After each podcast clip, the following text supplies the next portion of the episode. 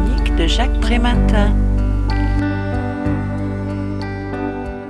Désormais en retraite, Alain Bruel a consacré toute sa carrière à la fonction de juge des enfants.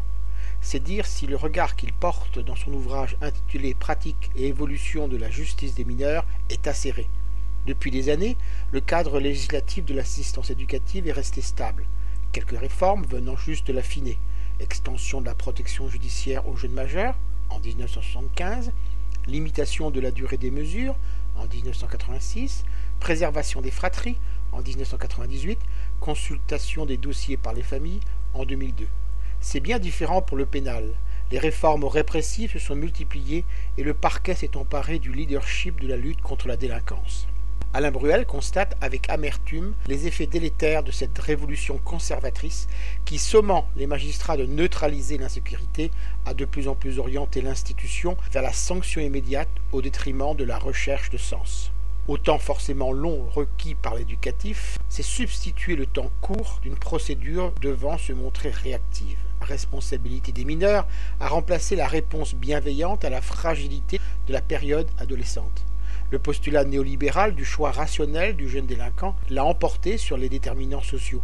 La préoccupation sécuritaire a triomphé de la prévention sociale, la considération des faits primant sur celle de la personne. Les normes gestionnaires s'incorporent dans les décisions des acteurs de la justice. La politique du résultat a supplanté l'individualisation de la peine.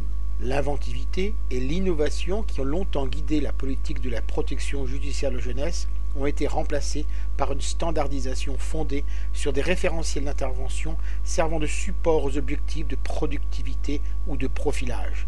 Le diagnostic de l'auteur est sans concession. Chaque société a la délinquance qu'elle mérite et les techniques pénales qui lui conviennent. La violence, le cynisme et l'opportunisme des jeunes délinquants correspondent à l'incertitude, la volatilité et la complexité du monde moderne. La légitimité de l'autorité a cédé la place à l'opportunité du commerce et Alain Bruel de rappeler combien le rôle d'énonciation du juge est important quand il nomme les actes posés et qualifie leur caractère délictuel ou quand il reconnaît l'existence d'un danger et énonce sa décision.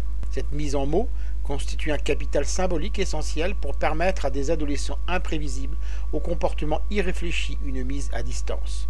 L'auteur revendique de redonner du temps à la justice des mineurs, non en multipliant les procédures à délai rapproché ou en temps réel, mais en prenant en compte la lente maturation des adolescents, non en se fondant sur un calcul statistique prédictif, mais en s'appuyant sur l'analyse clinique, non en privilégiant le résultat immédiat ou le nombre des décisions rendues, mais leur pertinence. Je vous rappelle le titre de l'ouvrage que je viens de vous présenter, Pratique et évolution de la justice des mineurs.